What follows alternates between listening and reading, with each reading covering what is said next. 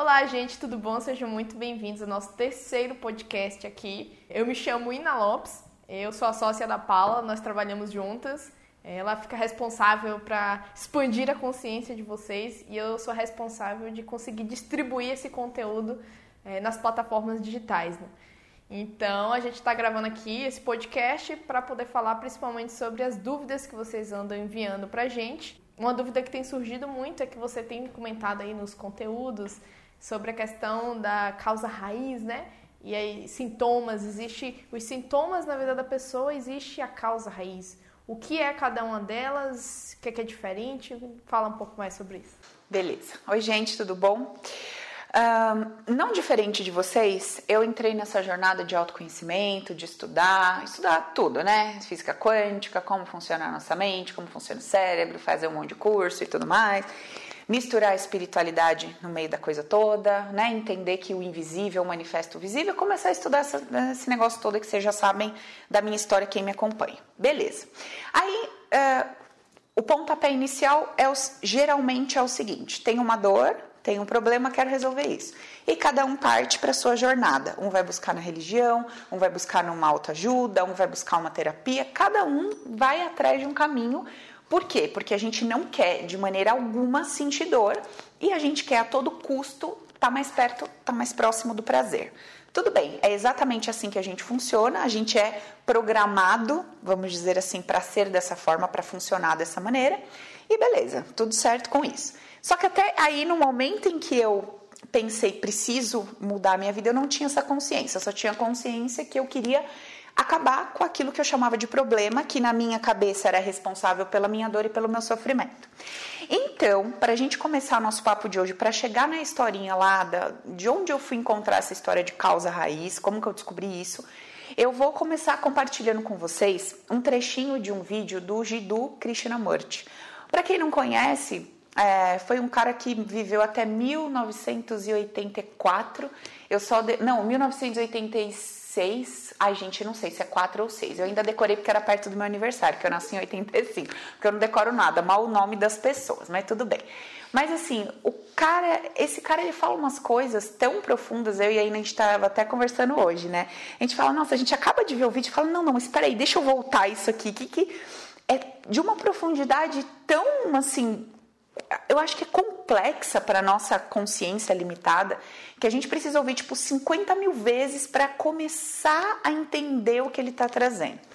E daí eu convido vocês a encontrarem os vídeos dele, a estudar, até por né, nível de curiosidade e conhecimento, mas uh, mais do que isso, para começar a perceber o que, que esse cara traz para gente. Não no sentido de acreditar, de tornar isso uma ideologia, uma coisa perfeita e tal, mas para a gente questionar mesmo, para a gente investigar. E eu vou compartilhar com vocês umas coisas que eu anotei de um vídeo dele que se chama O Ego Violento, uma, numa das partes do vídeo. Ah, Ele fala assim: Oi. É, tava, você comentou aqui que a gente estava falando antes, eu até falei, graças a Deus você está estudando isso para traduzir um pouco o que ele fala pra gente, porque é. eu sei que é profundo e você entendendo e traduzindo vai dar bom. É.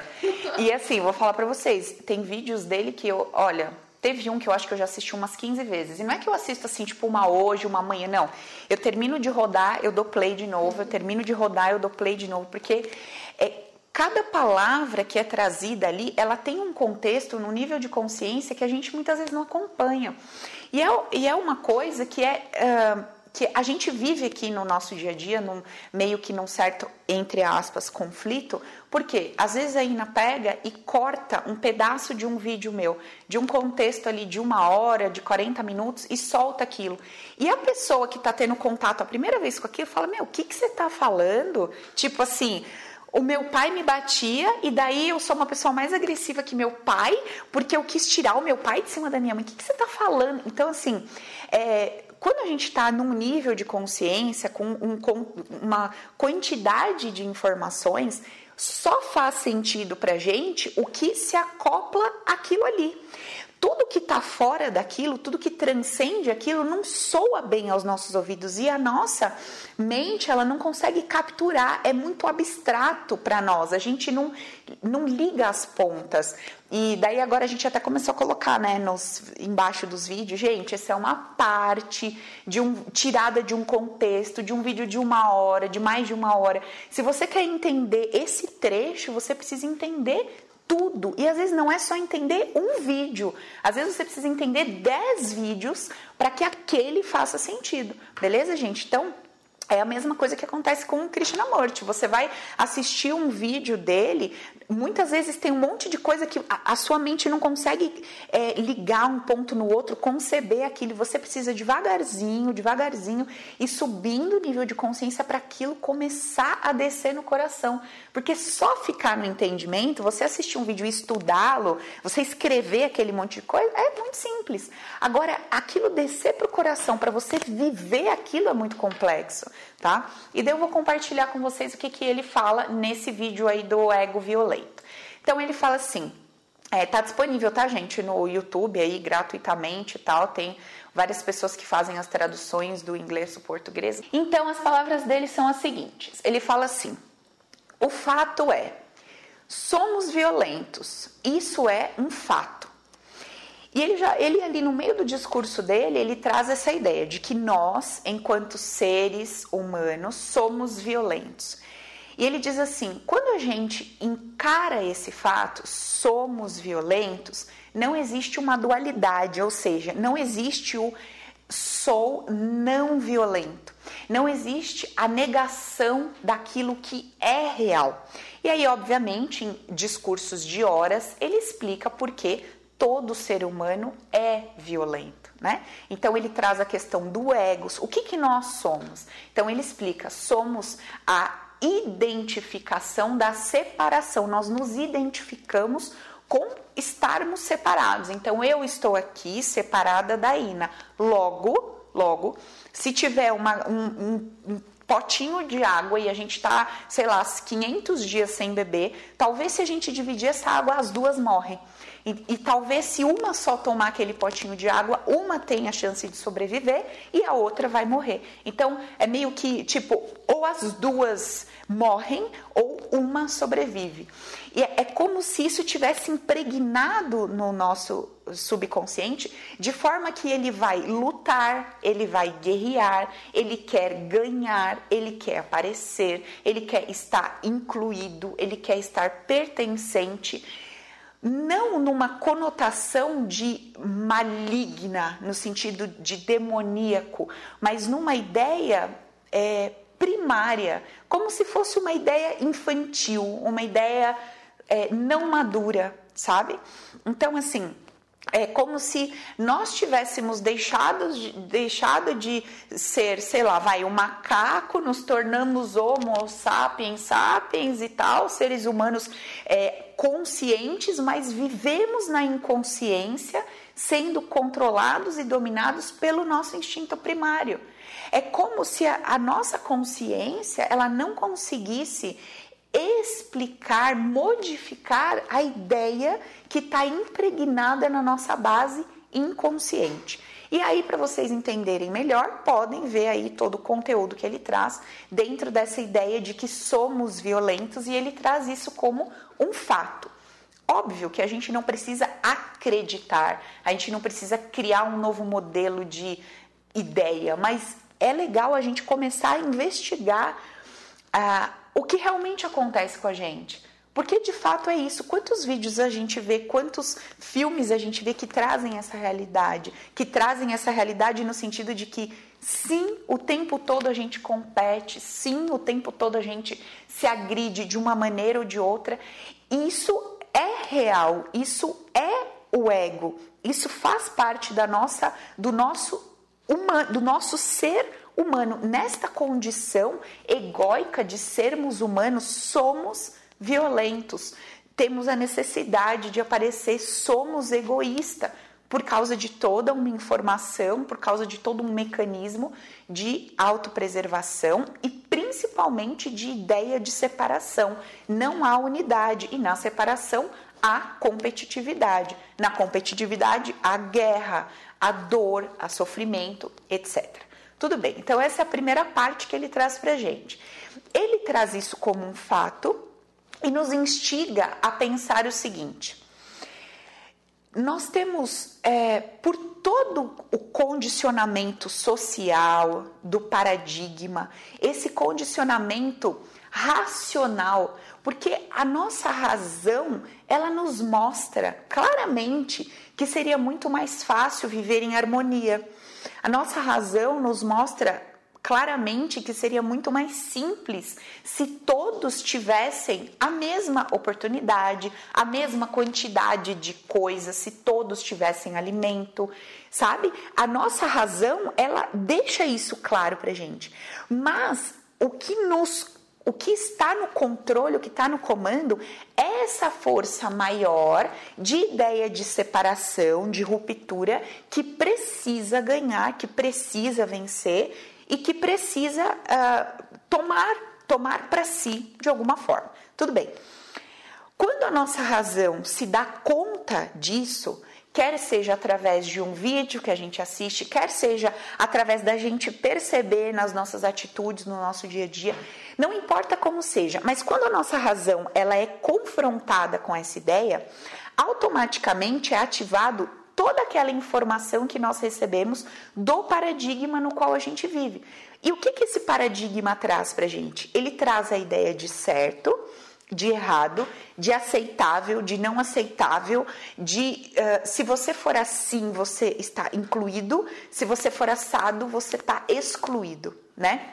Tanto que, por exemplo, uh, se alguém vier te convidar para participar de uma guerra, essa pessoa não vai chegar para você e vai falar assim: olha, você está sendo convidado para destruir milhares de almas, milhares de homens que têm famílias, que têm filhinhos de um, dois anos que vão sentir falta, que talvez vão morrer de fome, porque o homem da casa não vai estar tá mais lá. Você, ninguém fala isso para contratar um cara para guerra.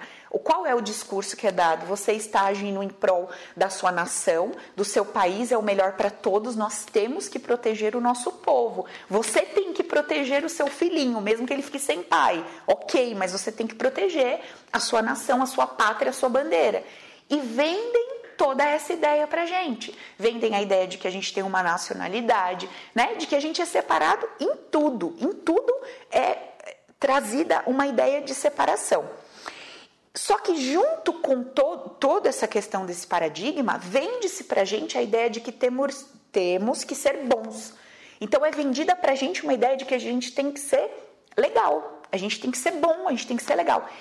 E para que a gente alcance esse bom e esse legal, não importa qual mecanismo a gente adote. Então, assim, não importa quanto eu precise justificar de uma maneira aceitável aquilo que eu estou fazendo, para que eu me convença e convença as pessoas ao meu redor de que eu não sou violento, de que eu não sou mal, de que eu não sou egoísta. E o que, que o Krishnamurti traz para gente? Que quando a gente deseja despertar, quando a gente deseja caminhar com uma luz acesa em cima da nossa consciência, a gente precisa aceitar a vida como ela é a gente precisa aceitar a unidade, a gente precisa aceitar o fato. E segundo o que ele traz para gente, que eu acho muito legal a gente se abrir para investigar, é o seguinte: ele traz como fato a ideia de que somos violentos enquanto seres humanos. Somos violentos enquanto ego, por toda essa questão que eu já expliquei para vocês. E o que, que ele diz? Quando a gente para de lutar quando a gente para de guerrear com essa ideia e simplesmente aceita essa ideia, a gente pode olhar para ela e a gente pode lidar com ela. Enquanto a gente luta contra a ideia, contra o fato, a gente não olha para ele, a gente cria uma dualidade e fica buscando aquela outra parte que a nossa mente criou para que ficasse mais confortável o viver. Então é como se assim, ok, sou violento, eu tenho essa consciência, nossa, mas é horrível sentir que eu sou violento. Eu não quero sentir isso, isso não é aceitável, isso não é bom, isso é feio. Imagina, se as pessoas sabem que eu sou violento. A questão é que todos, enquanto ego, somos, não é a Paula é, a Ina não é, ou vice-versa. Não. Todos, enquanto ego, somos violentos, egoístas. Muito bem. E olha que interessante o que ele traz para nós ele traz para nós a ideia de que a partir do momento que a gente entende, aceita e aquieta a mente para que ela pare de criar uma necessidade uh, de inventar, de manifestar a dualidade do não violento, eu paro com essa necessidade, simplesmente aceito, ok, sou violento, sou ego, sou ser humano, sou violento, ponto, ponto, ok. Nesse momento, ele nos traz a oportunidade, ele mostra pra gente que a partir daí nasce a clareza, a possibilidade de investigar, de lidar e de fazer alguma coisa com isso que é um fato. Gente, é tão incrível. E aí ele fala assim, ó, que eu anotei até aqui. Ele fala: "Eu tiro a minha atenção da realidade quando eu não aceito aquilo como fato, porque eu não sei lidar com aquilo. Coloco a minha atenção naquilo que eu gostaria que fosse e aí começa o sofrimento. Essa parte aqui do, do vídeo dele para mim foi assim tão esclarecedora, porque essa partezinha do vídeo dele, ela bate exatamente com toda essa historinha de missão de vida, de é, visão de mundo, de causa raiz, de problemas e tal. Então, olha, eu vou repetir para a gente colocar isso, para a gente investigar através dessa ideia. Uh, e sempre isso, tá, gente? Nunca aceitando a coisa como uma verdade absoluta. Nunca eu vomitando e vocês engolindo. Vamos questionar juntos, vamos colocar nossa cabeça para pensar, vamos olhar para nossa vida, ver se faz sentido. Se não faz sentido nenhum, com um parênteses, tá? Qual é o parênteses? Todo o nosso pensamento, todo o nosso sentimento é condicionado. Portanto, se simplesmente a gente aceita o primeiro insight que vem, a primeira coisa que pula diante de algo que a gente escuta, a gente está refém da nossa mente, dos nossos pensamentos condicionados. Então, observa se esse primeiro impulso que vem dentro de você em relação a algo que você escuta, se esse impulso não está vindo por causa de um condicionamento, que diz para você não, não olhe para isso, não é dessa forma, apenas investigue e veja se isso está debaixo de um condicionamento ou não. Vai ficar mais claro no decorrer do nosso papo aqui, tá? Mas eu precisava deixar isso entre parênteses, porque de repente você fala, Paulo, ok, eu já estou ouvindo você falar isso, não faz o menor sentido para mim, então eu paro por aqui. Quando a gente age dessa forma, a gente age com é, base na nossa bagagem. E é isso que a gente vai chegar aqui na historinha da causa raiz. E se a gente age e reage, pensa e sente com base na nossa bagagem, a gente não está sendo livre para pensar, sentir e ter uma opinião verdadeira, íntegra sobre a coisa.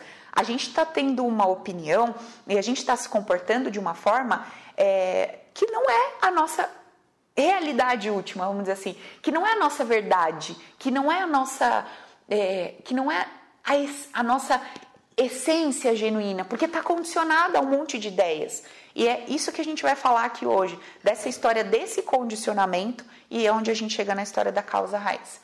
Então, para concluir aqui, ele diz assim: no fato, quando eu constato um fato, no fato não há contradição. E quando a gente não aceita o fato, cria-se a dualidade com a ideia de isso é, isso não é, então sou violento, não violento, é certo, é errado, é bom e mal. E nessa dualidade começa a dor e o sofrimento. Então, esse é o que eu gostaria de compartilhar com vocês que ele traz pra gente. Agora vamos seguir aqui. Estou refletindo só sobre essa frase. O fato, no fato não há contradição. Sim. Tem como você falar um pouquinho mais sobre isso? Uhum. É, por exemplo, quando eu estou atendendo uma pessoa, a pessoa me conta um monte de coisas. Os fatos são neutros? Com os fatos são neutros? É tipo isso. Porque assim, um fato, vamos supor, eu peguei o copo e coloquei na mesa. Então, se eu fosse narrar o fato, o fato é: peguei o copo e coloquei o copo na mesa. Falir. Hum? Uma pessoa falir. A falência? É, a pessoa tá. ir à falência. É um fato. Isso. A pessoa ir à falência é um fato. Então, fui à falência. Esse é o fato. Fali. E neste fa esse fato, dificilmente ele é percebido apenas é, sem as bordas, que seria o quê? A minha visão sobre aquilo, a minha percepção sobre aquilo e como eu estou me sentindo diante daquilo. Então, dificilmente a gente consegue olhar apenas o fato e isolar o fato das emoções, das interpretações e das percepções. É isso. E o que ele traz pra gente como ideia dentro, nesse vídeo é exatamente isso. Nós imediatamente partimos para a dualidade, que qual é?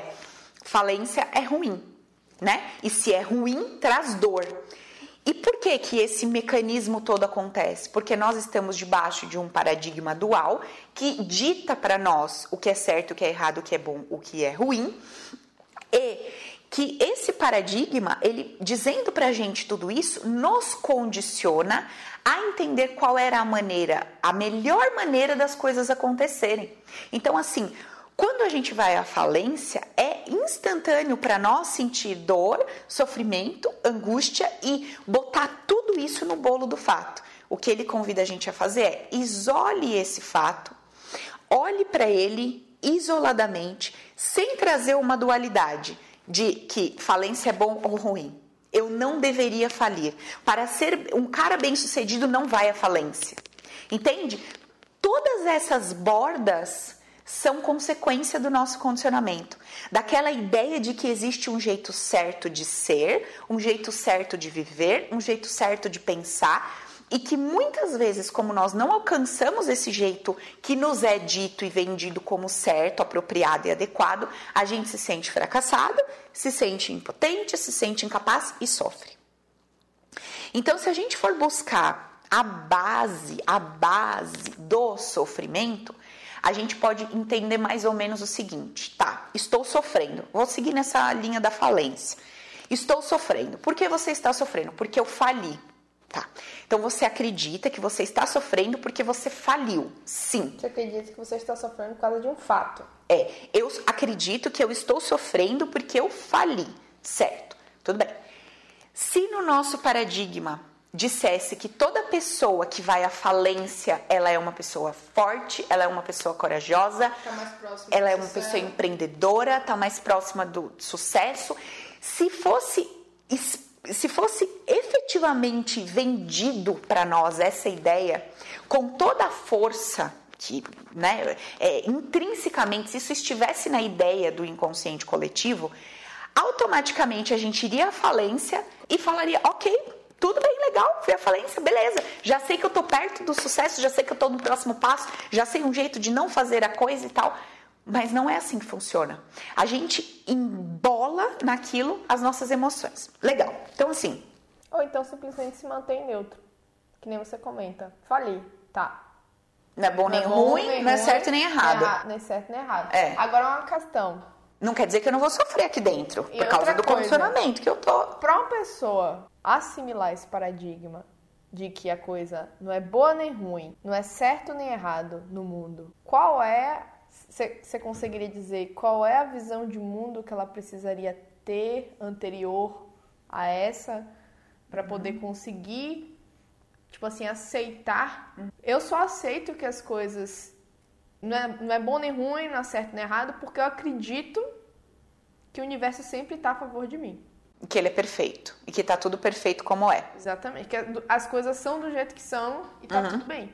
Então, assim, para poder a gente conseguir assimilar, só para ver se faz sentido. Sim. Para poder a gente conseguir assimilar esse conceito e vivenciar isso no nosso dia a dia, uma coisa aconteceu. Não é certo nem errado, não é bom nem mal. Eu preciso ter no meu DNA, eu uhum. passo para trás e pensar. Sim.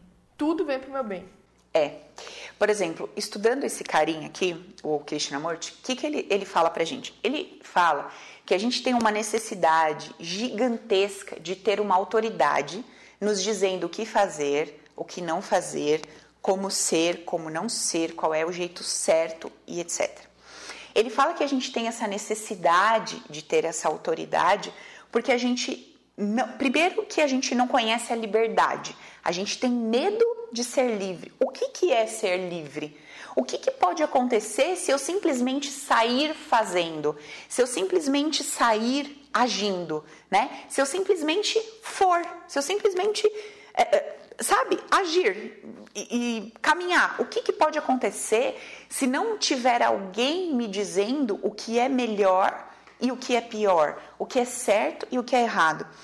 E esses dias até eu estudando mais sobre isso, porque é tão difícil passar esse conceito, é tão complexo passar isso para as pessoas e, e dá margem para tantas interpretações gigantes assim, e, enfim. e que eu, eu espero hoje assim encontrar as melhores palavras junto com vocês para é, não para convencer vocês do que eu estou falando, mas para passar através de palavras o que eu realmente quero expressar. Então é o meu objetivo hoje. Então, é, e no fim a gente vai chegar na história da causa raiz, não se preocupem, é porque é todo um caminho para isso acontecer. Beleza, então vamos lá. É, teve um cara no Instagram que ele viu um post meu falando isso. No post eu dizia assim, gente, a gente não precisa achar que é errado matar alguém para não matar. A gente não precisa julgar o assassino para não ser um assassino. E o cara escreveu assim para mim, Paula, isso é muito difícil para eu entender, porque eu penso que eu preciso ter uma referência. Eu penso que eu preciso ter uma referência de que caminho trilhar, de, do que, que é certo e do que, que é errado. Ele disse assim: eu não, eu sem uma referência do que fazer, ou seja, sem alguém me dizendo que caminho tomar, que caminho seguir, não faz sentido. Eu tenho medo de errar, eu tenho medo de fazer errado. Deixar minhas sombras emergir e fazer um bocado de cagada. Eu já tive esse medo também, sabia? Eu já tinha. Nossa, que curioso! Você falando assim faz todo sentido. Teve uma época da minha vida.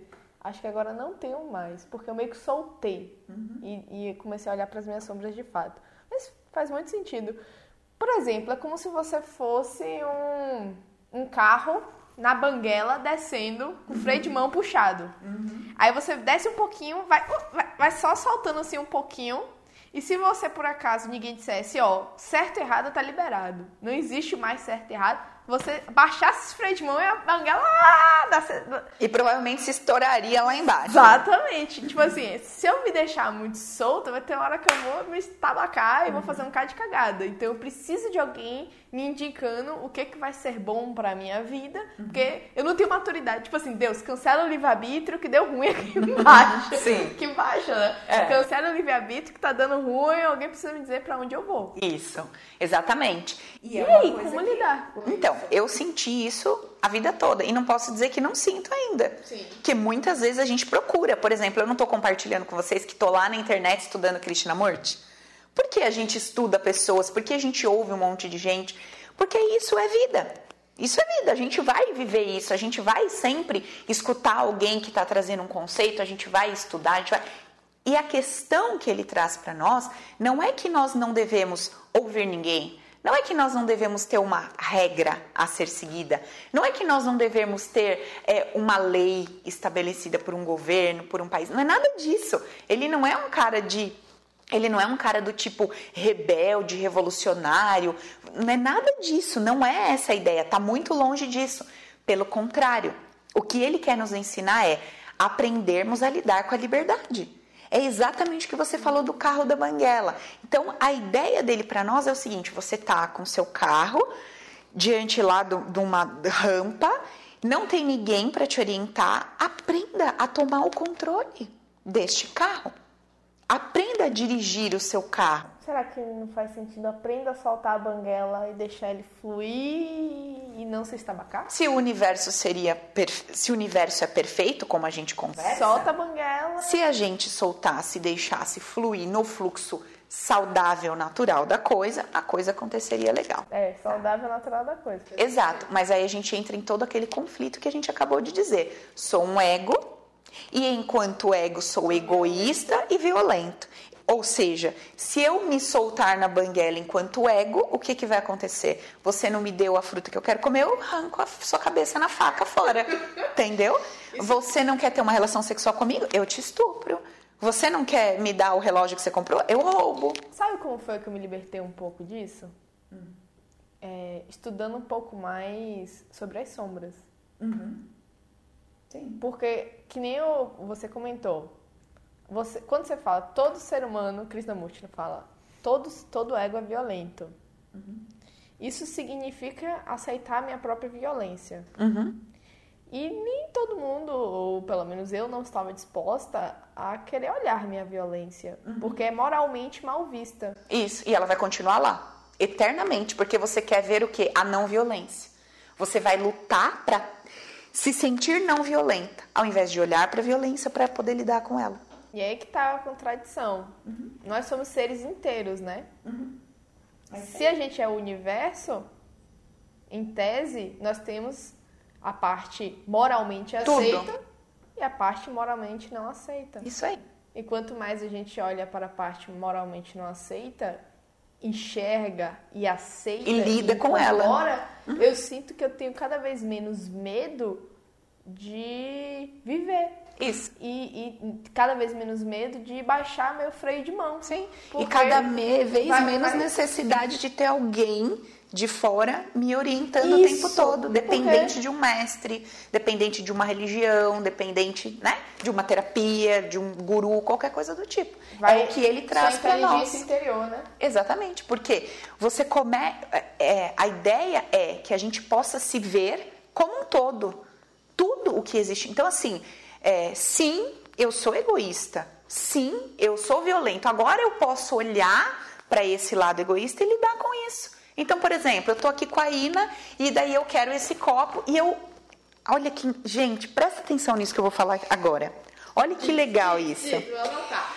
Quando a gente olha para aquilo que é o fato, que é o nosso ego, que é a violência, que é o egoísmo, quando a gente olha sem querer encontrar a não violência e sem querer encontrar o não egoísmo, quando a gente olha para aquilo, a gente tá lúcido do mecanismo que o nosso ego faz para mostrar que não somos violentos e não somos egoístas. Da hora. Sim, isso é muito libertador. Basicamente, como nós somos manipuladores. Isso conosco, nos enganando Sim. o tempo todo e com as pessoas. Sim, o tempo todo. Que nem tem um vídeo que soltou agora, que, que tá lá no Instagram e tudo, que é a, head, a headline, né, gente? O título do vídeo que eu tava até vendo e tudo, que é um pedacinho do trecho, onde você comenta sobre caridade. Caridade é bom? Depende. Aparentemente, moralmente aceita. Mas qual a intuição? Manipular para que você seja visto como bom? Quando na verdade você tá cagando para aquilo que você tá fazendo? É Bom, mal, certo, errado, essas coisas todas é relativo. É isso. É isso aí. Aí você se- começa a se enxergar a sua própria manipulação, né? E para nós isso é dolorido. Por que, que é dolorido? Porque a gente está absolutamente condicionado à ideia de que temos que ser bons, temos que compartilhar, temos que ser amor, temos que ser luz. E aí a gente não quer observar o nosso ego agindo atrás de todas, todas, não estou falando algumas. é doloroso, Eu estou falando todas. Todas as decisões que tomamos, inclusive aquelas que nós temos certeza absoluta que foi para o bem, que foi para ajudar. Tudo que nós fazemos está condicionado. Nossa, Paula, que horror, vou me dar um tiro na cabeça. Minha vida já estava uma desgraça. Com essa informação, então, eu estou partindo dessa para um lugar que eu não sei aonde vou. Não, gente. É exatamente, de novo, o que ele fala. Ele fala, a gente não quer ver a realidade como ela é. E por quê? Que, que será que tem de tão horrível em ver a coisa como é? Qual o problema da gente lidar com a ideia de que somos egoístas, enquanto ego, enquanto ser humano? Qual é o problema da gente lidar com isso? Aí vão aparecer as pessoas que falam: não, não, sim, o meu ego é egoísta, o meu ego é violento, mas eu já transcendi, eu estou aqui pura púrpura, luz e glória neste planeta Terra, mas eu já estou em outro nível, tá? E tal. E ele, esse cara, eu, eu admiro muito ele, porque ele fala assim que ele, é, ele foi um, um, aquele tipo de cara que andou no meio dos gurus, que divagou pela Índia, que leu tudo que é coisa, que estudou pra caramba. Ele foi tipo um, um, como é que fala? Tipo um guru, vamos dizer assim, por um tempo. E conforme ele foi observando que aquilo também era um condicionamento, ele foi observando que aquilo também era uma fuga, que aquilo também era um processo do ego para não para buscar a não violência, para buscar o não egoísmo, ele começou a se libertar, inclusive, daquilo. Então, é meio que sabe aquele caminho de Buda de assim, soltou tudo, aí achou que soltar tudo aquilo era iluminação, e depois ele falou, gente, não é nada disso, não é para comer cocô de galinha, não, não é, isso tudo também é condicionamento, sabe? Esse misticismo todo, essa coisa de ver cor de rosa, azul brilhante, também é condicionamento, sabe? E aí ele fala num dos vídeos dele assim, olha, eu já fui, é, eu já me comuniquei telepaticamente, eu já me comuniquei mediunicamente, eu já vivi todas essas experiências que vocês veem e ficam, ah, olha isso, já saí do corpo, já. Ele fala assim, e tudo isso é ilusão. Porque de nada adianta todas essas experiências, de nada adianta chegar em todos esses níveis que qualquer pessoa pode chegar, se você simplesmente não se render humildemente à realidade que é sim, eu aqui, enquanto ser humano, enquanto ego, sou egoísta e sou violento. E preciso olhar genuinamente para isso, ao invés de ficar querendo encontrar a dualidade nisso para viver mais confortável, porque a origem do sofrimento está aí. Muito louco, né? Cara, demais. Beleza. Tá bom. Aí, gente, o que acontece? É, diante disso, o que, que a gente pode concluir? O seguinte. Uh, vamos falar aqui do, do, nosso método e vamos chegar na resposta lá da Ina, da história toda da causa raiz. Então, assim, vamos, vamos desenhar, vamos, vamos imaginar, vamos ilustrar com alguns pontos. Então, tá. A gente pensa, tô sofrendo, beleza. Tô sofrendo por quê? Porque tá acontecendo alguma coisa, tá? Essa coisa que está acontecendo me faz acreditar que estou sofrendo por causa dela, tá? Por que, que eu estou sofrendo por essa coisa? Porque eu tenho a ideia me venderam a ideia, está é, impregnado dentro de mim, é intrínseco a mim que isso não deveria acontecer. Então eu estou sofrendo porque eu me separei.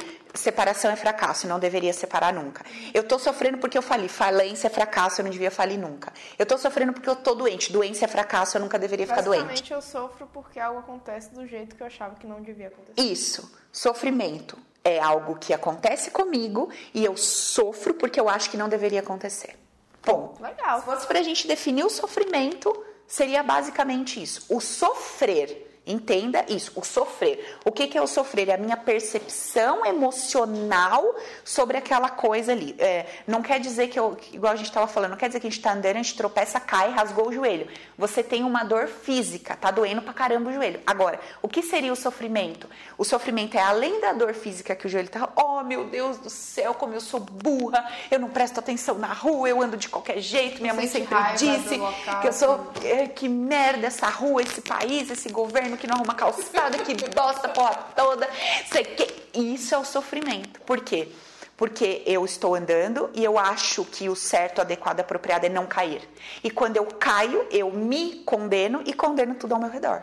Se tiver gente do lado, vai para o espaço junto, e aí, de acordo com os meus condicionamentos emocionais, que a gente vai falar agora, ou eu tendo a me punir muito, ou eu tendo a encontrar um culpado e punir muito essa terceira pessoa por isso. Sim.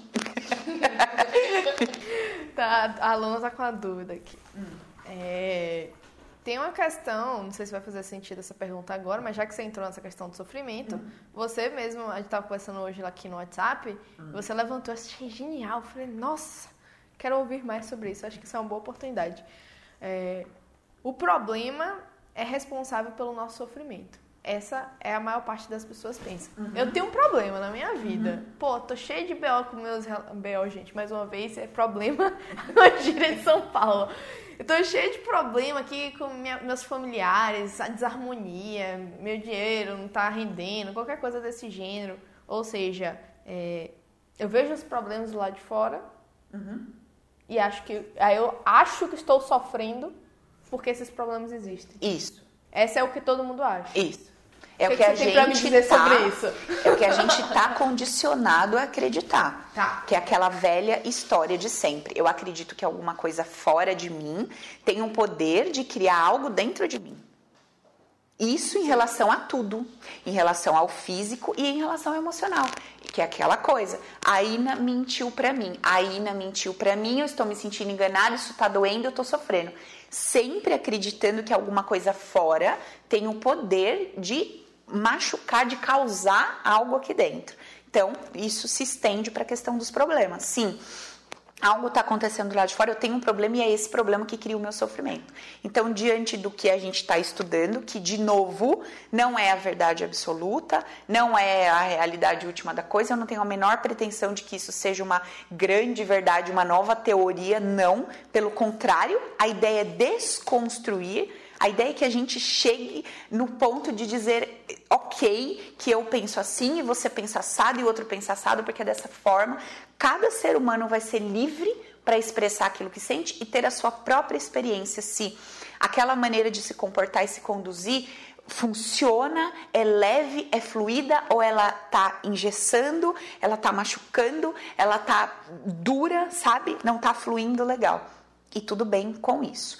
Então vamos lá. Então a gente entendeu essa primeira parte da questão do sofrimento, por que que nós sofremos, tá? Então o fato tá lá, a coisa tá acontecendo e sim, nós poderíamos viver fatos sem sofrimentos, desde que o nosso condicionamento fosse diferente do que é.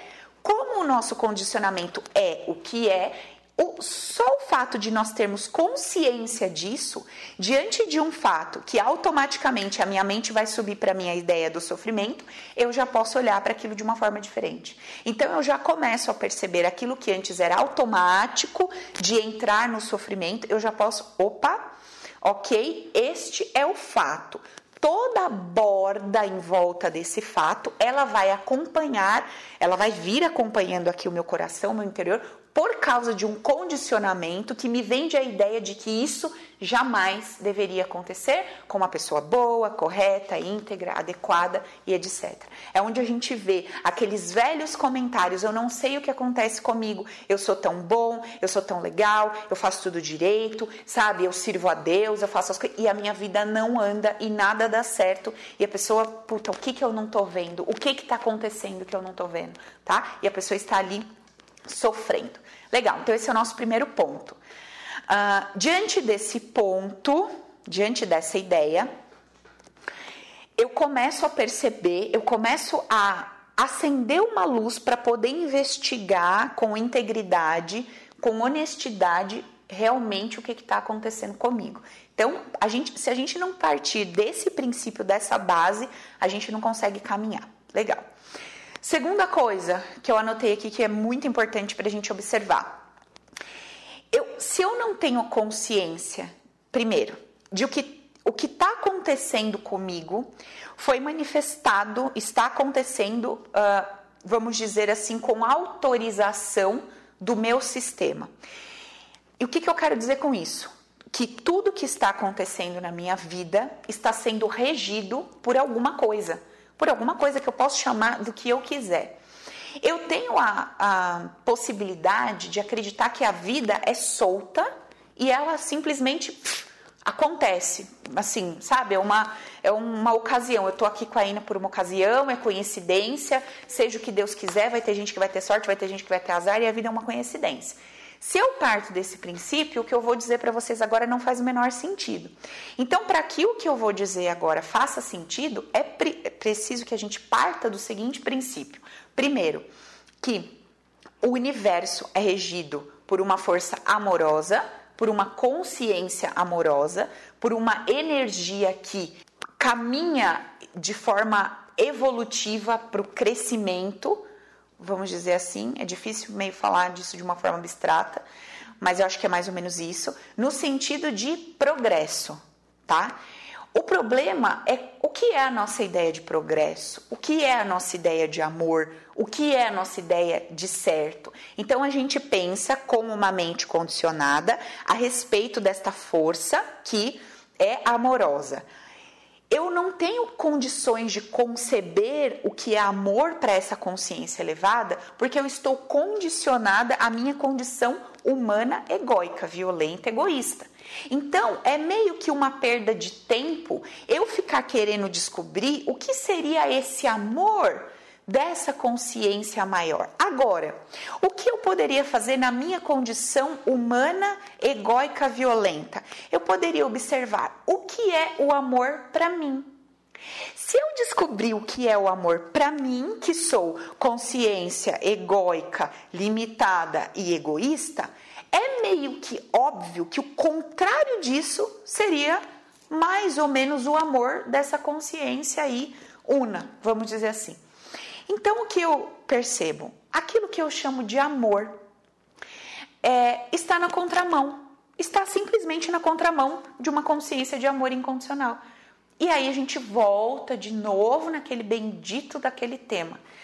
Se há um amor incondicional que não julga, essa consciência não está dentro dessa consciência humana limitada, egóica e violenta. Ou seja, esse amor incondicional, ele não vai apontar o dedo e dizer isso é certo, isso é errado. Ele apenas ama incondicionalmente. E existe um mecanismo, um mecanismo que a gente chama de é, plantar e colher, lei da colheita, lei do, né, sei lá, fez e volta e tá essa coisa toda. Só que isso também não funciona da maneira que a nossa mente egóica, limitada, egoísta vende para nós. Isso funciona de uma maneira que muitas vezes a gente não entende. E aí voltamos naquela velha história de sempre. Porque esse cara que rouba, que mata e que engana prospera?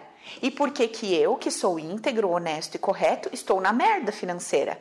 De novo caímos nesse ponto, certo? E vamos, vamos descer no detalhe para a gente entender mais disso. Muito bem.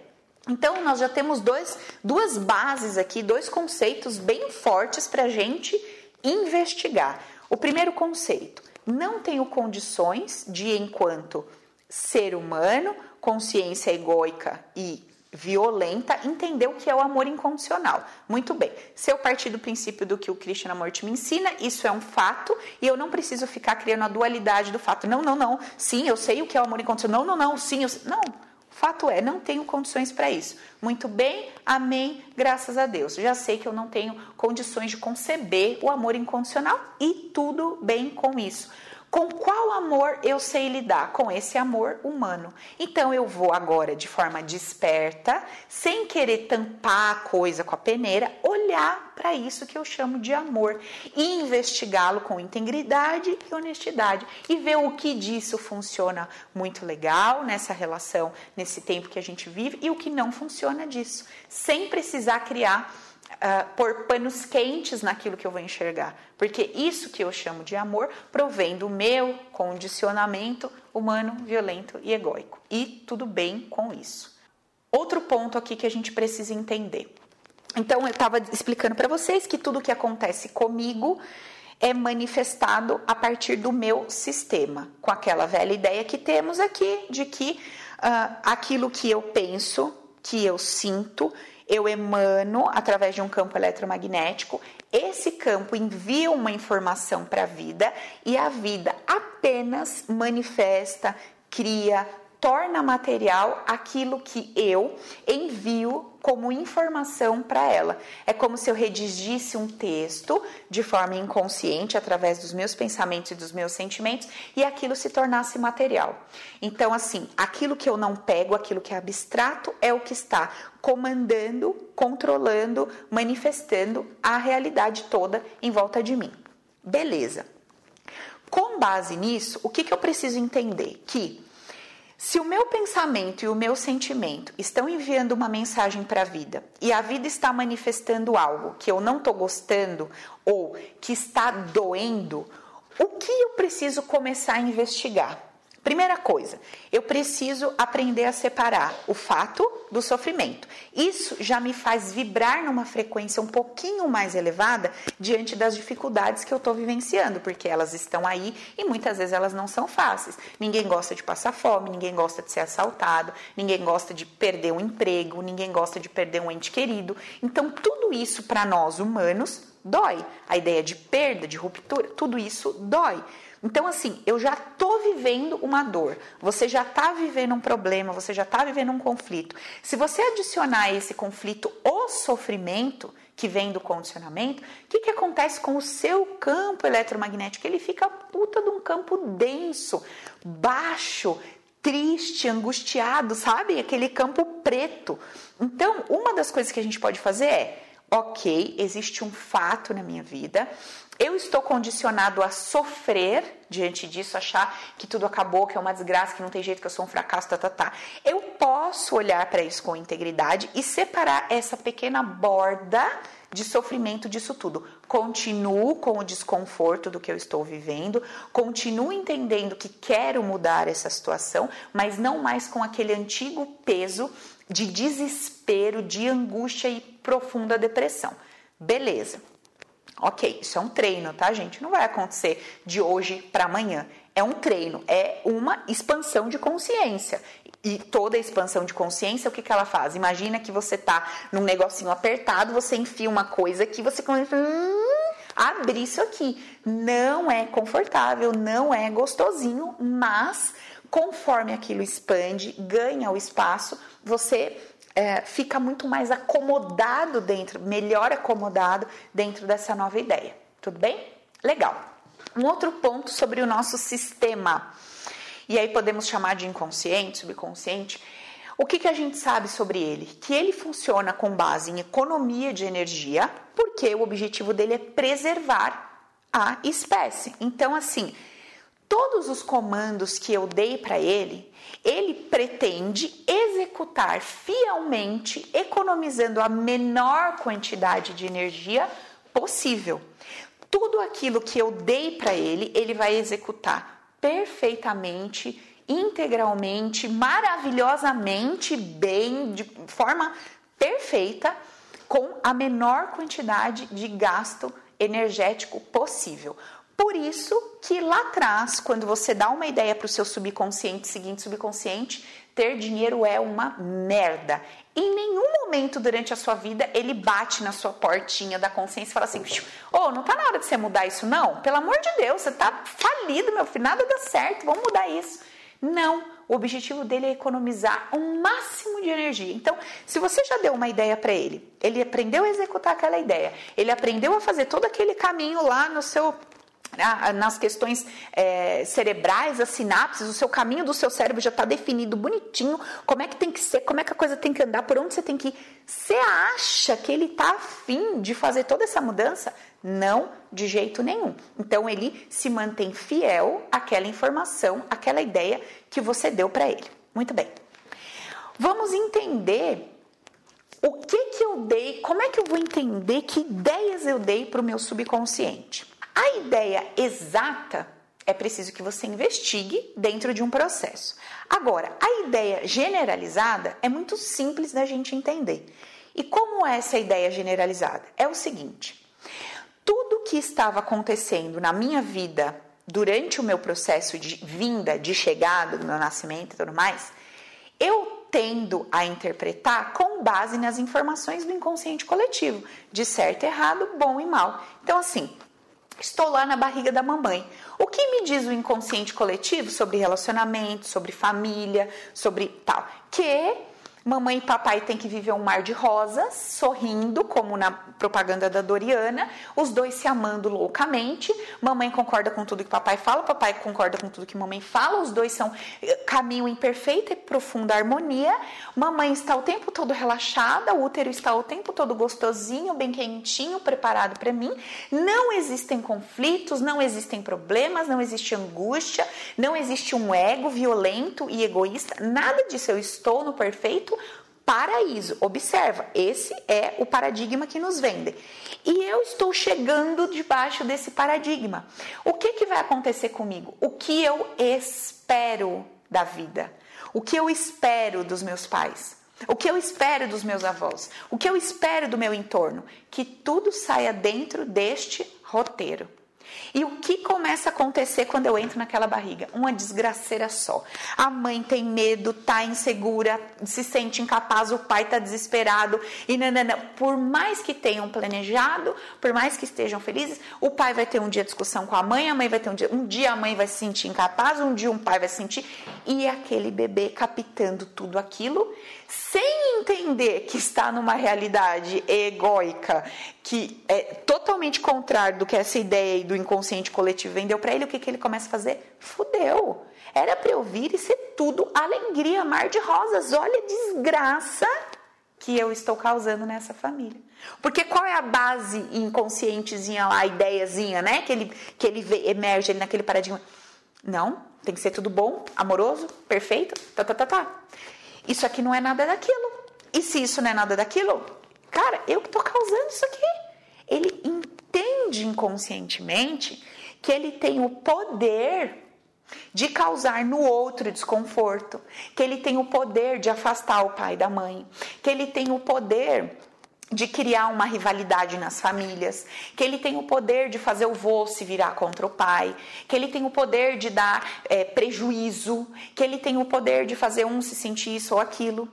E naquele momento, sentindo toda aquela contrariedade, porque ele vem com uma ideia e no momento em que aquilo vem ao contrário do que ele esperava, ele se frustra e fala: eu preciso fazer alguma coisa com isso que eu estou sentindo e percebendo. Mamãe tá triste porque papai sai. Putz, eu tenho que ficar do lado de mamãe. Mamãe tá acontecendo isso por causa daquilo. Meu Deus do céu, o que eu vou fazer?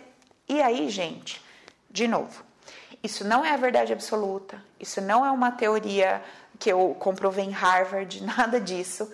Isso é o que eu vejo acontecer aqui quando eu trato as pessoas. E eu fui descobrindo porque eu não fiz nenhum curso para isso. Eu simplesmente fui ligando as coisas e fui percebendo que, cara, é exatamente isso que acontece. Intuitivamente, vendo a coisa toda, tipo, observando como que as pessoas viviam as suas vidas e o que que tinha acontecido naquele entorno quando ela estava sendo gerada e eu falei, meu Deus do céu, que loucura! E isso bate com isso, isso bate com o que a pessoa nega, isso bate com o que a pessoa atrai, isso bate. Ó, vou contar um negócio para vocês. A mãe da menina se apaixonou por um padre. O padre se apaixonou pela mulher. Os dois tiveram um caso lá dentro da igreja e nasceu essa menina, a mulher engravidou. A mulher engravida, a menina nasce. Essas são boas, né? A menina nasce e o que que acontece? Essa menina, a princípio, não tem ali um pai presente, é um bebê, né? Que a gente, a gente entende que não tem é, ah, uma consciência, vamos dizer assim. E daí essa menina começa a crescer e a mãe conta uma história para ela sobre esse pai. Olha, o seu pai era padre, eu me apaixonei por ele, ele por mim, a gente teve uma relação sexual, ele, eu engravidei de você, você veio, o seu pai não quis abrir mão da vida dele, seguiu lá com a vida dele e me, ainda me traiu com uma outra pessoa lá, uma história, enfim. Contou essa história para a menina e a, essa menina nunca que viu esse pai, só foi ver esse pai depois de grande tal. Legal. Essa menina, com três anos de idade, vai na casa de um senhor e esse senhor coloca ela no colo, coloca o órgão genital. Olha que bonito, amigo, como estou educada hoje, como estou iluminada, evoluída, espiritualizada. Porque não é isso que eu falaria, mas eu vou dizer isso, né? Para não chocar os ouvidos dos nossos participantes. Muito bem, ele bota o órgão genital para fora e a menina tem que tocar o órgão genital do homem. E ela fica lá tocando, tocando, tocando. E o homem toca nela, toca, toca, e ela toca no órgão. E aí o homem põe tudo para dentro, dá beijinho na menina, um pirulito, e a menina vai para casa.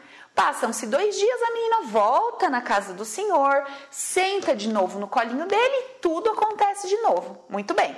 Passa-se o tempo, essa menina uh, vai para casa dos primos, brincar com os primos, e aí o que acontece com os primos? Todos peladinhos e a coisa toda rolando, ela com os priminhos ali, já mais meio que tudo na mesma idade, e isso aconteceu por anos. Esses primos brincaram muito por anos, muito bem. Um dia, essa menina é pega e ela deixa se ver pela mãe e pela avó, toma uma puta de uma bronca, dizem que é errado, que é feio. E curioso, você falou deixa-se ver, ela se deixou ver? Se eu acredito que eu crio a minha realidade. Genial! É, ela se deixou ver. E é porque eu percebi no detalhe. Teve um motivo para ela se deixar ver, que é o que a gente vai entender agora. Ah, se a gente quiser bater um papo sobre isso que eu acabei de conversar racionalmente, não tem conversa aqui, gente, porque aqui é conversa de doido, entendeu? Então, para você entender isso que eu vou te falar agora, você tem que entrar ali no fluxo da, do abstrato, daquilo que a minha mente consegue puxar, consegue ver atrás do que eu tô contando para vocês. Muito bem. Passam-se os anos, passam-se os anos. Qual é o tipo de vida que essa menina hoje, uma adulta, uma mulher, manifestou para ela? Primeiro, foi embora de casa muito rápido, fora do Brasil, foi morar fora, bem longe, quanto mais longe melhor. Segunda coisa, atrai para a vida dela homens que são vistos pela sociedade como problemáticos. Tem um problema ali, tá? Uh, todos esses homens com dificuldades financeiras, ok? Atrai para a vida dela uh, situações onde ela sente que precisa estimular, que precisa incentivar os parceiros, etc. E por último, hoje ela nega o sexo. Assim, absolutamente. Sente vergonha, sente nojo, não quer nada com isso e etc. Legal. Agora vamos voltar e vamos olhar para aquele cenário com os olhos da profunda abstração, com base em tudo isso que eu fui descobrindo aqui no, nos meus atendimentos e óbvio, contando com várias pessoas que já trouxeram muitas ideias, e eu pegando essas ideias, botei a minha junto e a coisa vai andando e vai crescendo e vai aumentando, e futuramente alguém vai pegar a minha ideia, vai botar mais uma coisa, a coisa ficar maior e melhor, e a gente vai melhorando esse bolo e vai ficando um bolo cada vez mais bonito, mais enfeitado, mais funcional. Então, legal. Com base no que eu tenho, o que, que eu tenho? Eu tenho a ideia da hipnoterapia, eu tenho a ideia da constelação familiar, eu tenho a ideia das leis da medicina, das, da medicina germânica, eu tenho a ideia lá do Teta Healing, eu tenho a ideia de todos esses caras, esses filósofos, esse povo todo que eu estudo, eu tenho a ideia da física quântica, muito bem, peguei tudo isso e estou aqui no meu trabalho e observo algo que talvez ninguém viu. Ouviu não falou, ouviu não falou dessa forma, ouviu eu não conheço. Tá, o que, que eu observei? Lá na barriga da mãe, o que que essa menina sente dentro da barriga da mãe? Ela sente assim: a minha chegada traz vergonha, a minha chegada traz desaprovação. A minha chegada faz com que as pessoas que eu amo sejam vistas pela sociedade como impuras, sujas, inapropriadas, inadequadas. A minha chegada faz com que as pessoas abandonem o seu propósito de vida ou pensem em abandonar o seu propósito de vida. A minha chegada faz essas pessoas, no caso os pais, serem vistos como pessoas que quebram regras, pessoas que, sabe, que não aceitam regras, que quebram regras e tal. Muito bem. Essa menina na barriga da mãe sente, presta atenção, ela sente que a presença dela traz, tem o poder de trazer tudo isso. Muito bem. No momento em que ela sente que a presença dela tem o poder de trazer tudo isso, automaticamente, lembra que ela tinha que ser boazinha, fofinha, tarará? Automaticamente, o que o sistema dela propõe? Uma ideia. Ele propõe uma maneira de orquestrar essa coisa para minimizar todo esse problema. E daí, o que que essa menina começa a manifestar na vida dela? Então, assim, ela entende que ela é, faz com que as pessoas quebrem regras, sejam mal vistas pela sociedade, etc. Que tipo de pessoas ela atrai para a vida dela? Esse tipo de pessoas com qual missão? Com a missão inconsciente de fazer com que essas pessoas sejam vistas pela sociedade com bons olhos. Tá. Outra coisa que ela atrai para a vida dela, a ideia de que uh, a mamãe era uma rapariga que se deixou entregar ao prazer, ao amor e tal. E aí, inconscientemente, que tipo de situações ela cria para a vida dela? Ela falava assim para mim: eu ia, viu? Não, eu, eu no começo eu achei, mas eu ia, viu? Eu ia. Ela várias vezes deixou claro para mim que ela ia se encontrar com os primos, que ela, ela queria enfatizar para mim que, tipo, ela Quase como ela dizendo assim, eu queria aquilo, sabe? Ela enfatizava aquilo. O que, que essa menina manifesta na vida dela? Ela manifesta situações onde ela vai ser vista, percebida pelos outros e por ela mesma, e depois ela deixa isso chegar aos olhos da mamãe e da avó, que foi uma das que julgou, criticou e destrambelhou com a mãe porque era extremamente católica e tinha extremamente uma questão com, né, com a igreja, com o santo, com o puro. Imagina, descabelou a mãe quando soube disso. O que, que ela mostra para aquela mãe, para aquela vovó, quando ela tá ali tendo relações com os priminhos sendo uma criança?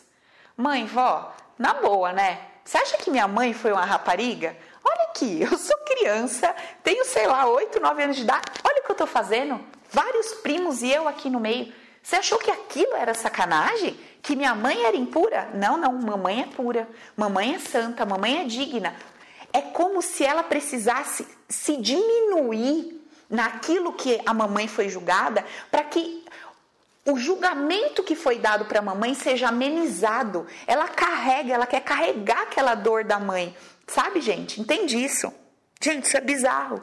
Isso é louco. Só que assim, se eu disser para vocês que eu fiz o teste em uma pessoa, ok. Agora, se eu disser para vocês que todas as criaturas que sentam aqui, que a gente faz esse exercício, aquilo que ela viu como missão de vida no ventre bate com toda a vida que ela cocriou. Como é que faz com um negócio desse? Eu não sei como é que faz. Exatamente. Você vê o que acontece. Aí, beleza, gente, vamos lá. Essa menina foi manifestando, ela foi criando uma vida, ou seja, os parceiros que ela foi. Aí ela vai me contando dos parceiros. Não teve um parceiro que não quebrava a regra. Não teve um. Não teve um que não tinha problema com financeiro, porque lembra que ela sentiu que ela precisava que as pessoas perdiam o propósito de vida, porque imagina o pai ia ter que deixar de ser padre para ser pai, então a presença dela fazia com que as pessoas perdessem o propósito de vida e perderia carreira, perderia o que ganhava, perderia tudo. O que, que ela atrai para a vida dela? Pessoas em que ela sente que precisa dar um propósito, precisa ajudar com a missão, precisa criar um negócio, precisa criar uma empresa, precisa. Cara, é absurdo. É tipo, só não vê quem não quer. Entende isso, gente? E assim, quando a gente muda toda a percepção lá de trás, agora observa uma coisa que eu vou te falar. Observa bem uma coisa que eu vou te falar. Se eu fizer um trabalho com essa menina, limpando apenas os eventos que aconteceram, desde a, os eventos, não as interpretações dela, os eventos, desde a barriga da mamãe, que ela interpreta de uma determinada forma aquele evento, até o dia de hoje, o que, que eu vou estar limpando? Todos os eventos, aquele evento inicial e os subsequentes que foram criados, criados por ela, de acordo com aquela percepção condicionada que ela tinha. Se eu fizer apenas uma limpeza, que, por exemplo, é o que a hipnoterapia propõe pra gente, que eu misturo lá junto com a constelação, que é uma das partes do protocolo, eu vou dar um alívio para essa menina? Vou. Essa menina já vai manifestar coisas diferentes na vida dela? Sim. A vida dela já vai tomar um outro rumo, vai ter uma leveza? Vai. Ela vai limpar todas essas questões da sexualidade, de tudo que aconteceu e vai conseguir ter uma boa relação sexual? Sim. Agora o ponto é: se eu paro aí eu ajudei essa pessoa a expandir a consciência dela a um nível que a partir desse momento ela crie uma realidade com base na liberdade? Não. Então, gente, é assim, a pergunta é: até onde eu quero ir? O que que eu quero? Eu quero uma limpezinha leve ali na coisa? Beleza. Estou com angústia, quero tratar angústia. Tá bom. Estou com esse problema, quero tratar esse problema. Tá bom. Você sabe o que acontece quando uma pessoa chega no hipnoterapeuta e fala assim: Eu estou com depressão. Tá bom, vamos tratar a depressão. Aí descobre-se na terapia que a causa da depressão daquela mulher é que ela apanha do marido. Fica nítido para ela apanha do marido. E ela não quer separar do marido. E a causa da depressão é isso. Estou dando um exemplo, tá, gente? De uma coisa que eu ouvi até um tempo atrás de um colega aí, que foi um caso dele. Esse colega mostra para a menina esse colega é uma pessoa bem renomada no meio da hipnoterapia. Fulaninha, é o seguinte: sua depressão só vai embora se você separar do seu marido. Porque uma coisa está atrelada à outra. Ah, não, não quero separar do meu marido. Então você está consciente que você vai continuar triste? Estou consciente. É isso que você quer? É isso que você quer. Levantou da cadeira e foi embora. Porque que poder você tem para tirar uma dor de uma pessoa se essa dor está condicionada a algo que acontece e ela não quer abrir mão daquele algo? Acabou ali. Agora, se eu conseguir ajudar essa pessoa a ter entendimento do porquê ela não quer separar daquele homem, o que aquele homem representa na vida dela, que tipo de missões lá no ventre ela adquiriu, como funciona o paradigma, como fun... gente, se eu consigo mostrar para essa pessoa tudo isso que eu estou mostrando para vocês, de cabo a rabo, eu não consigo de alguma forma trazer uma luz para essa mulher, ainda que ela escolha viver com esse homem sem sofrer, aceitando o homem como é? Será que essa mulher pode todos os dias aprender a apanhar sem sofrer, se ela quiser viver isso? Pode. Ou ela pode romper a ideia de ter que estar com ele? Pode também. Percebe como que é muito mais profundo do que simplesmente olhar um problema e dizer: Eu quero limpar esse problema. Entende isso? Muito bem. Quando a gente começa a fazer este processo todo aqui que eu estou explicando para vocês, o que, que começa a acontecer? Aquela vida toda que você construiu com base naquela interpretação, com base naquela identificação, não vai mais fazer sentido. Não faz mais sentido. Não faz mais sentido você se comportar de uma determinada forma. Não vai fazer mais sentido você agir e reagir de uma determinada maneira. Vai ser necessário uma nova maneira de viver. E aí entra uma pergunta que a Ina me fez outro dia. Ok, estou ficando consciente de tudo isso, estou fazendo todas as minhas limpezas. Quem sou eu? Quem sou eu agora? Eu estou tirando todo esse condicionamento, eu estou acendendo todas as luzes, eu estou vendo tudo. Quem sou eu? E aí que nasce esse ser do qual o Krishnamurti fala. É um ser que está começando a se libertar de todo e qualquer condicionamento e sentir como eu quero viver. Eu estou livre daquele condicionamento. Eu não preciso mais fazer isso porque era minha missão de vida. Eu não preciso mais fazer isso porque eu acho que eu tinha que honrar meu pai, que honrar minha mãe. Eu não preciso mais fazer isso porque eu acho que eu era um peso. Eu não preciso mais fazer isso porque eu achei que isso era um problema, que isso era assim, que isso era assado, que o dinheiro trazia isso, trazia aquilo, trazia aquilo, que a Não, eu estou livre. E agora, o que eu quero? Agora eu posso criar do jeito que eu quero? Posso. Qual o tipo de trabalho que eu quero ter? Qual tipo de rotina que eu quero ter? Eu quero ter um tipo de rotina que me permita ganhar esse X e viver dessa determinada forma. Eu não estou mais condicionada a ter que ser aquele grande homem de sucesso milionário. Ou eu não estou mais condicionada a ter que ser um pequeno, pobre, coitado, falido. Eu estou fora do condicionamento. Porque, gente, entenda: tanto as pessoas que criam coisas boas, entre aspas, quanto as pessoas que criam coisas ruins, entre aspas, todas estão condicionadas, todas estão motivadas por algo que viveram e que passaram.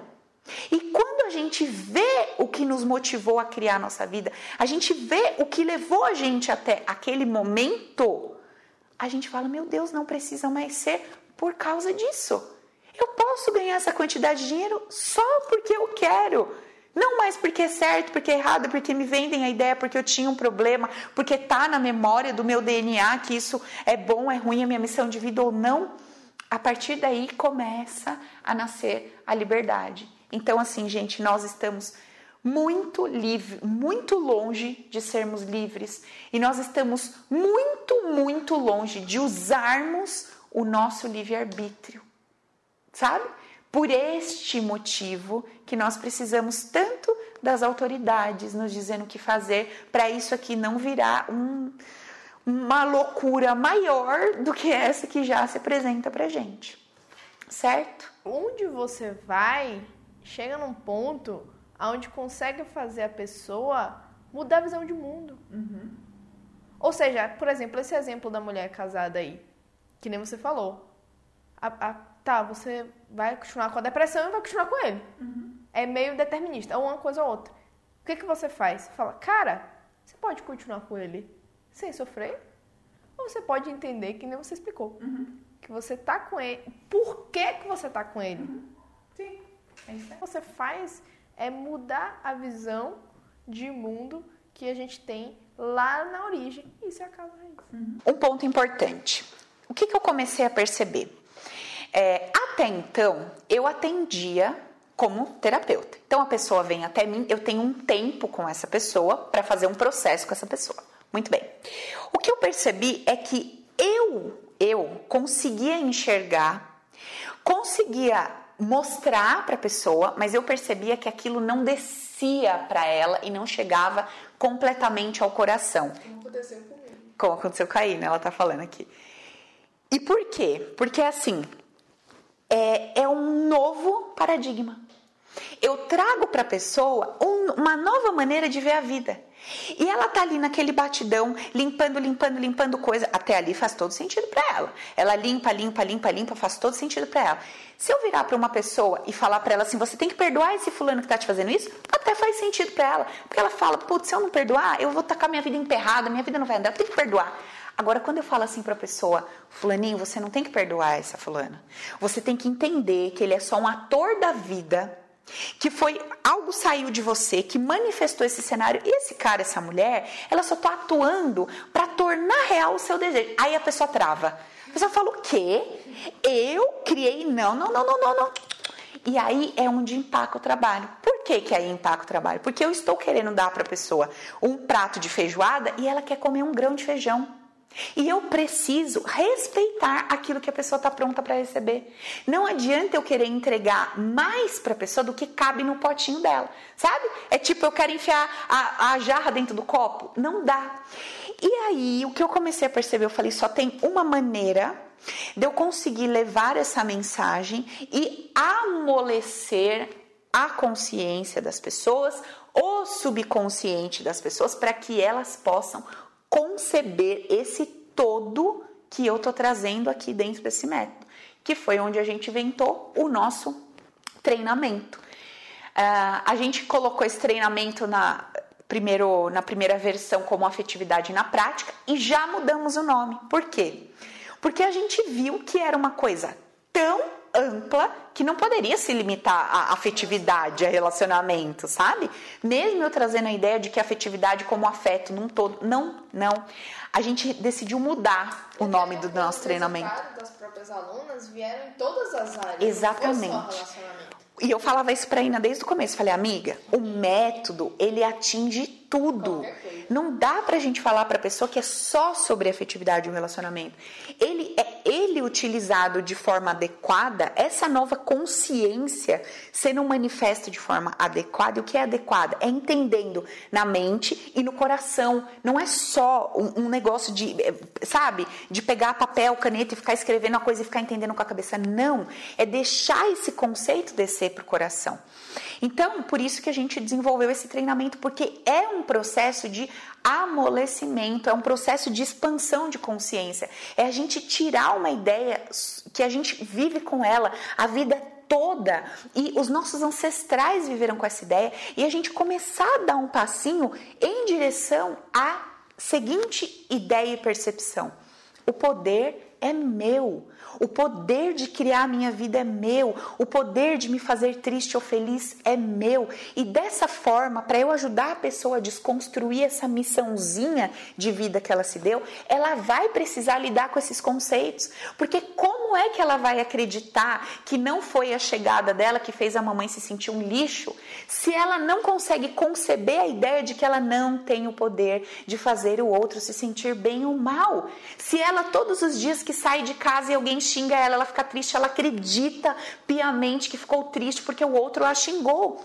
Então, gente, é desconstruir, é pegar uma marreta e quebrar toda essa nossa ideia antiga, toda essa nossa maneira velha de ver a vida que só nos conduz ao sofrimento e tudo mais.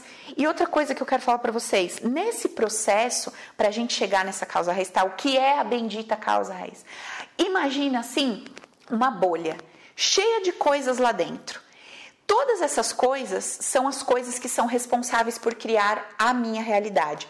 Todas essas coisas são responsáveis por criar vários eventos. Esses vários eventos vão me fazendo sentir de uma determinada maneira. Essa maneira que eu vou me sentindo, eu vou evitando ou pegando coisas e pessoas e vou criando o meu universo, vou criando a minha vida. E essa vida vai se perpetuando 30, 40, 50, 60, etc. E dificilmente a gente começa a vida num rumo e come, consegue virar a vida num rumo absolutamente diferente. Em alguns aspectos físicos, materiais, a gente até pode conseguir, mas emocionalmente falando, nós iniciamos a vida de uma forma e terminamos a vida daquela forma. Às vezes eu converso com pessoas que têm 60, 70 anos e eu penso, como você, eu questiono, como que você pensava, sentia você... A maneira de perceber a vida, de perceber as pessoas é a mesma, sabe? Então, é, a causa raiz, imagina assim, uma grande bexiga, uma grande bolha, que lá dentro está todos esses condicionamentos, todos esses paradigmas, a maneira que você viu. Pai, mãe entendeu a vida, percebeu a, a maneira como a vida funciona, quis lidar com essa realidade ou não, colocou as suas percepções sobre tudo isso, fez uma leitura, se deu uma missão, botou essa mochilinha nas costas e saiu para a vida, manifestando todos os eventos subsequentes, que são aquelas coisas que a gente consegue mensurar com, é, com, com com, a nossa percepção racional, né? Que foi tipo, fui abandonada, fui morto, fui isso, fui aquilo. Nossa, Paula, mas fui abandonada, eu que criei? É. Tudo foi criado. Então, gente, é bastante abstrato, é bastante complexo. É preciso que você ouça esse conteúdo mais de uma vez, porque é a mesma coisa que eu falei para vocês do Krishnamurti, e não me comparando a ele nem de longe. E não que tenha algum problema também me comparar com ele, glória a Deus, mas não é isso que eu quis dizer. É que é um conceito novo, é uma coisa nova. Agora, o ponto é, e esse ponto grava no seu coração. Vamos supor, vamos supor que tudo que eu te falei, tudo, tudo, tudo, tudo que eu te falei não faz o menor sentido, não tem o menor sentido. Vamos supor que eu te falei, tudo que eu te falei, Paula, não faz o menor sentido. Pensa comigo, só uma coisa, só uma coisa. Se você aprender a olhar as coisas da sua vida como um fato e tirar disso o sofrimento, fica mais gostoso viver ou não? Primeira pergunta. Segunda pergunta: se você parar de atribuir às pessoas tudo que acontece com você e tomasse o poder para poder fazer alguma coisa com isso, fica mais leve a vida ou não fica? Terceira pergunta: se você passar a olhar as forças que representam o teu pai e a tua mãe como energia yin e yang, uma é a energia do para fora, do movimento, do fazer, do realizar, do agir, e outra a energia para dentro, a energia da inspiração, do autoconhecimento, do acolhimento, do relacionar-se. Se você aprender a equilibrar essas duas energias na sua vida, não ficaria mais fácil viver? Terceiro, se você conseguir alcançar todas essas questões e partir para aquele princípio de desconstrução da dualidade, olhando para as pessoas, você todo dia varre a sua calçada e a sua vizinha não varre, e você começar a olhar para ela e falar: olha, varrer a calçada não é certo nem errado, sabe? Eu varro, ela não varre, tudo bem. Isso não vai tornar a vida mais leve? Então, eu tenho um apelo para te fazer. Mesmo que ainda hoje hoje ainda com a sua consciência estabelecida nos padrões que a gente vive nesse paradigma, talvez algumas coisas que eu te falo ainda não não caia como uma luva, não, sabe, não desça assim bem redondinho. Deixa isso um pouquinho de lado e observa se esses outros conceitos que eu acabei de te falar, se você conseguir pouco a pouco trabalhar com esses conceitos, Observa como a sua vida vai ficar mais leve. E a sua vida ficando mais leve, o seu dia a dia mais leve, as suas emoções elas vão começando a ficar mais amenas e você pode, pelo menos, se você não acredita em nada disso, que cria sua realidade e tal, pelo menos você pode começar a vislumbrar alguma saída para o que você está vivendo. Alguma ideia pode surgir de uma mente mais quieta do que de uma mente perturbada, angustiada e agitada. Obrigada por estar comigo aqui até o final. Foi uma aula comprida hoje, mas vale a pena porque a gente falou de vários conceitos. Acho que eu abri melhor para vocês hoje, é, trazendo assim do início ao fim, não soltando coisas separadas, que às vezes a cabeça dá um nó mesmo, e a gente vai se aprofundar cada vez mais nisso. Vou falar disso muitas vezes, porque, primeiro, porque quando eu falo eu aprendo, eu estou aprendendo quando eu estou compartilhando com vocês e eu vivendo isso vai fazendo cada vez mais sentido para mim. Quanto mais eu vivo isso, isso se expande, isso faz mais sentido para mim compartilhar com vocês. Eu acho que a gente cresce muito juntos, tá bom? Então, brigadão, beijo e até nosso próximo vídeo.